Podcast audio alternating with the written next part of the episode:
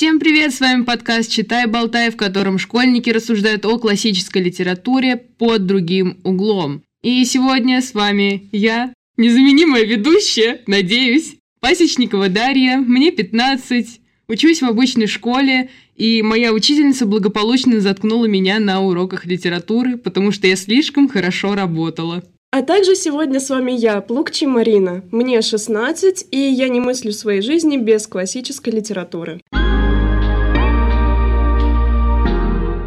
Это первый выпуск нашего подкаста, и сегодня мы обсуждаем первый русский роман «Не в стихах».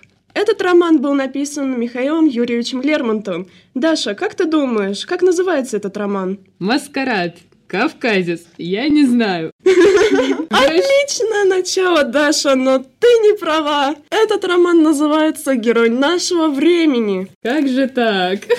Вы проходили уже это произведение в школе? С горем пополам, но Сейчас мы его проходим. Недавно написали какой-то бредовый тест. Я его написала очень странно, потому что на тот момент произведение было не прочитанным. Я его прочитала чисто для подкаста. И обсуждение у нас на уроках какое-то вялое, какое-то непонятное, плюс мне стало неинтересно из-за того, что меня как раз-таки заткнули. Вот, и я надеюсь сейчас в нашем подкасте разобраться с этим произведением. Ты сказала, что твоя учительница заткнула тебя на уроке литературы, значит, тебе на самом деле есть что рассказать. Скажи, кто твой любимый герой? У меня, наверное, нет любимого героя, потому что они тут все какие-то немножечко странные, немножечко шизанутые, какую-то дичь все творят потихоньку. И не знаю, нет такого любимого персонажа. Кстати, у вас учительница влюблена в Печорина? Ой, я даже не знаю, влюблена ли моя учительница в Печорина, но могу сказать, что я точно влюблена в Печорина. Вот на самом деле многие его считают монстром, но я вижу его как очень интересного человека. Мама, я влюбилась в него. Все ясно, девочка любила абьюзеров. Да какой он абьюзер? Что он творит на протяжении всей книги? Я не понимаю, как он У может... него живой интерес к людям, он испытывает их, он с ними играет. Сколько человек из-за него умерло? Какой живой интерес? У меня вопрос. Ну, в смысле, как сколько умер? Умер один. Это была Белла. И все. Кто еще там умер? Много кто. Да, в смысле, много кто. А Грушницкий, он же там умер. Ой, точно. Ну вот и все. Грушницкий умер э, по большей части из-за своей глупости, из-за своей ненависти, потому что даже когда Печорин предлагал ему отменить дуэль, он не отказался. Это была настолько сильная ненависть, что он понимал, что он не сможет просто с ней жить. Да Грушницкий, он вообще какой-то мерзкий. Вот абсолютно. С ним вот в комбинации с Грушницким Печорин становится еще не знаю, хуже в моих глазах. Ну, не сказать, что Печорин абсолютно ужасный человек. Я с тобой согласна, что он многогранная личность, которая там раскрывается в разных ситуациях по-разному, имеет там свои какие-то тараканы в голове, но нельзя не согласиться, что Печорин и Грушницкий — это те самые две крысы, которые соберутся и начнут говорить на французском о том, что они ненавидят людей и презирают женщин. Ну, да, я вижу в твоих глазах непонимание и, и ненависть ко мне, отвращение ко мне вместо Грушницкого и Печорина. Нет-нет-нет, это не ненависть к тебе. Грушницкий является одним из э, двойников Печорина, но он такой как бы очень неудачный двойник, потому что Грушницкий по большей части это своего рода показушник, который начитался романов и хочет теперь как-то выпендриться, показать, вот, посмотрите, какой я прекрасный, о, как можно не любить меня, как же меня можно не пожалеть, вы посмотрите, какой я несчастный. Грушницкий, китайская поделка Печорина. Сильно помялся в почте России. Да. Современные мальчики далеко не все такие романтики, как э, Печорин. И мне бы на самом деле хотелось бы, чтобы их стало побольше. Почему мальчики не такие романтики? У нас в классе все вполне себе адекватные, приятный подарок сделали на 8 марта, сделали нам шоперы с нашими фотографиями, видеоролик красивый сняли. Я не понимаю, почему. Мне кажется, мальчики сейчас нормальные растут. Слушай, тебе очень повезло с одноклассниками. Мои мальчики мои одноклассники, не дай бог мои мальчики. Мой гарем. Они тоже сняли для нас видеоролик, но там они перемыли кости просто всем девочкам. Причем показали их с очень плохих сторон. И то, что они видят э, на поверхности, их точка зрения, которая на самом деле совершенно никак не относится к девочкам. Это было очень обидно. И потом многие вышли какие-то расстроенные, и на самом деле было никому неприятно даже забирать подарки от них. Поэтому я бы эту книгу посоветовала бы прочитать мальчикам и не только в кратком содержании. Ну слушай, ее надо прочитать, чтобы мальчики научили обращаться с девочками правильно, то есть так же, как Азамат, Казбич, Печорин, Максим Максимович туда же обращались с Беллой. Белла в итоге умерла. Вы так же хотите? Нет, ну подожди. Белла это не единственная глава, которая есть в произведении. Все-таки у нас есть еще княжна Мэри. Ммм, ясно. Хороший пример. А что? А то хороший пример, как крутить с двумя одновременно. Так хочешь? Ну почему? Подожди. Печорин не крутил с двумя одновременно. Он любил на самом деле Веру, а то, что происходило у него с э, княжной Мэри, это последствия его взаимоотношений с Грушницким. Да, это был не совсем правильный поступок, но тем не менее мы видим, как э, он э, добивается внимания княжны Мэри. И пусть эти способы очень странные, например, купить ковер, который пыталась выторговать княжна Мэри и повесить его на коня, провести под ее окнами, да, это очень интересный способ. У вас будет новый ковер, но вы разозлите тем самым девушку. Но это не главное. Главное, что все-таки он добился этого внимания. И то, как он анализирует ситуацию, то, как он подбирается к каждому человеку, не только к княжне Мэри. Это на самом деле интересно. Но все-таки в конце по факту, кто остается счастлив из женщин? Скажи мне, пожалуйста, я не понимаю этого. Белла умирает, ясное дело, она не будет прыгать э, от, от счастья в такой ситуации. Вера, она страдает от... Она ревнует Печорина к княжне Мэри, хотя она же там сама говорила, иди-ка ты прикрывайся отношениями с э, княжной Мэри. Княжна Мэри, которая думала, что Печорин там ее любит, обожает, ценит, э, целует, не знаю, тоже в конце концов остается несчастлива, несчастна. Тогда зачем мальчикам читать эту книгу? В таком случае они не научатся этого делать, они не научатся ухаживать за нами. Они нас просто доведут до, до доктора и смерти. Весело? Вот, ты смеешься.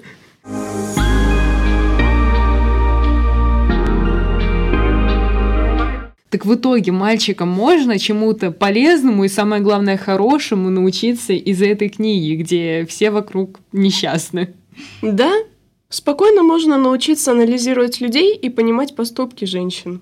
И как они научатся их понимать, когда элементарно Белла умирает, Вера остается со своими чувствами, получается, несчастна, а княжна Мэри — это вообще отдельная история. Ну, слушай, Белла умирает не по вине Печорина. Она умирает, потому что ее украл по итогу Казбич и, по сути, убил. Да, это все была длинная цепочка событий, но она умирает все-таки не из-за Печорина. Ну, так-то можно выстраивать, что «О, Белла умерла из-за Максима Максимовича, потому что он не сказал э, отцу Беллы э, о том разговоре Азамата и Казбича, что Максим Максимович такой плохой, что он называл этого отца Беллу своим приятелем таким хорошим. И в итоге просто не сообщил о краже дочери своего приятеля. Но по факту Печорин решил выкрасть Беллу. Печорин заключил пари с Максимом Максимовичем, что за неделю Белла будет э, принадлежать ему всецело. Печорин это устроил. Печорин играл чувствами Беллы, держал ее заперти у себя в, в какой-то коморке. И в чем проблема? Девочке захотелось погулять, захотелось на волю, на воздух, водички по потрогать нормально, обычно, может быть, попить. У них же там ручеек какой-то рядом протекал. А Печорин в это время уехал куда-то на свою охоту, забыл совершенно про Беллу. Если он хотел, чтобы Белла оставалась с ним и не доставалась всяким Казбичем, наверное, он бы не поехал на охоту. Наверное, он бы следил за своей ненаглядной. Ладно, может быть, в чем-то я с тобой соглашусь. Но все же Печорин не монстр. Так в итоге, почему мальчикам надо читать это произведение? Чему они научатся в нем? Ну, во-первых, Мальчики поймут, что девочкам надо дарить подарки, хорошие подарки, как это делал Печорин, там всякие разные камушки, ткани, вкусняшки. Плюс Современные мальчики на самом деле очень невнимательны по отношению к девушке. И если бы они читали это произведение, они бы поняли, насколько Печорин обращает э, внимание на девушек, он прислушивается к ним, он дарит им подарки, он э, помогает, он знает, как э, увлечь девушку разговором, как э, заинтересовать ее. Я считаю, что современным мальчикам было бы очень полезно прочитать э, героя нашего времени, потому что на самом деле многие сейчас невнимательно относятся к девушкам. Ну да, тут, наверное, мальчикам хорошо было бы поучиться у Печорина. Многие сейчас даже не задумываются о том, о чем они говорят, они не могут переварить э, фразы другого человека, и порой это просто отвратительно.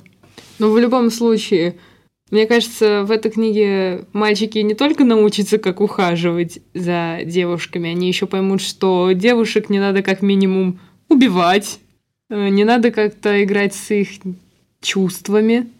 Ничего из этого не надо делать с девушками. Девушек надо любить, обожать, холить и лелеять. И дарить вкусняшки. Да.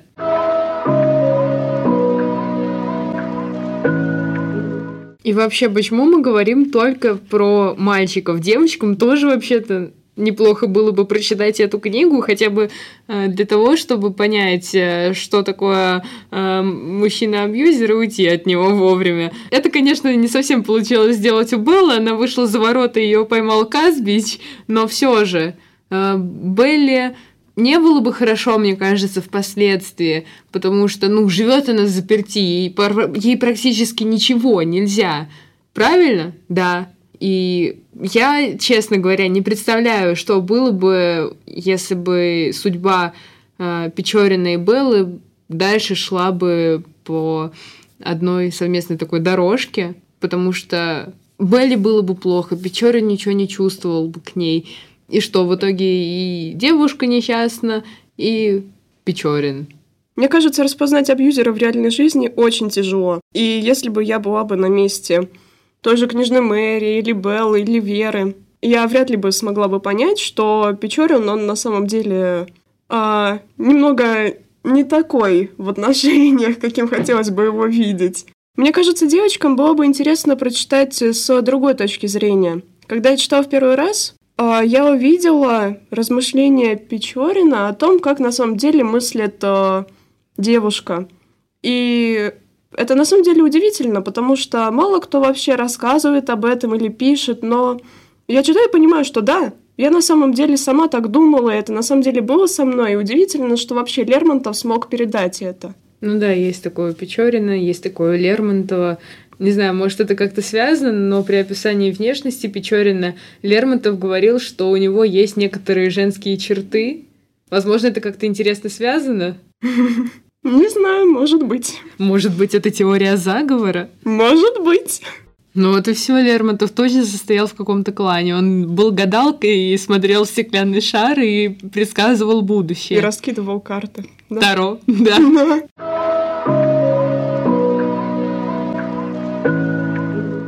Марина, бросаю тебе вызов. Три причины, почему эту книгу надо читать всем, и я полностью соглашаюсь с твоей точкой зрения и не буду дальше спорить даже. Первое. Почему это надо читать мальчикам? Потому что мальчики поймут, как нужно ухаживать за девушкой. Второе. Почему эту книгу нужно читать девочкам? Потому что девочки увидят э, свои мысли с другой стороны. Третье. Почему эту книгу надо читать всем? Потому что она поможет э, начать лучше разбираться в людях, начать видеть их э, души. Браво! Аплодирую стоя! Даша, я бросаю тебе ответ на вызов. Три причины, почему эту книгу не нужно читать. Первая причина — это если читать ее поверхностно, не углубляясь, так как это читают обычно в школах, ты не поймешь сути и научишься только плохому. Или не научишься вообще ничему. То есть ты просто прочитаешь книгу, она пройдет у тебя мимо твоего поля зрения, мимо твоих мыслей, мимо твоих чувств. А второе, почему эту книгу не надо читать, потому что в ней нету абсолютно адекватных персонажей. То есть все делают какие-то иногда неправильные, какие-то немыслимые поступки. Возможно, это к вопросу о том, что персонажи не должны быть лишь черные и белые, но иногда тут персонажи творят конкретную дичь, которую я бы не посоветовала делать никому. И третье, почему не надо читать эту книгу, просто потому что не надо. Все. Ну, это только твое мнение. Я придерживаюсь такой позиции, что любую книгу надо прочитать, причем не в кратком содержании, просто чисто для того, чтобы сформировать свое мнение о ней. Хотя бы для урока литературы, потому что когда тебя спросят, лучше пересказывать именно свои мысли, нежели мысли краткого содержания, мысли человека, который писал это краткое содержание. Одно дело прочитать книгу, другое дело ее понять. Ну, слушай, даже если бы это была единственная книга, которую прочитали мои одноклассники, все было бы прекрасно. Если бы они прочитали хотя бы героя нашего времени внимательно, вчитываясь в каждое слово, может быть, в их в головах что-нибудь поменялось, может быть, у них изменилось отношение к девочкам и к жизни в целом, может быть, это чему-то их на самом деле научило. Герой нашего времени — это минимум для любого мальчика-подростка.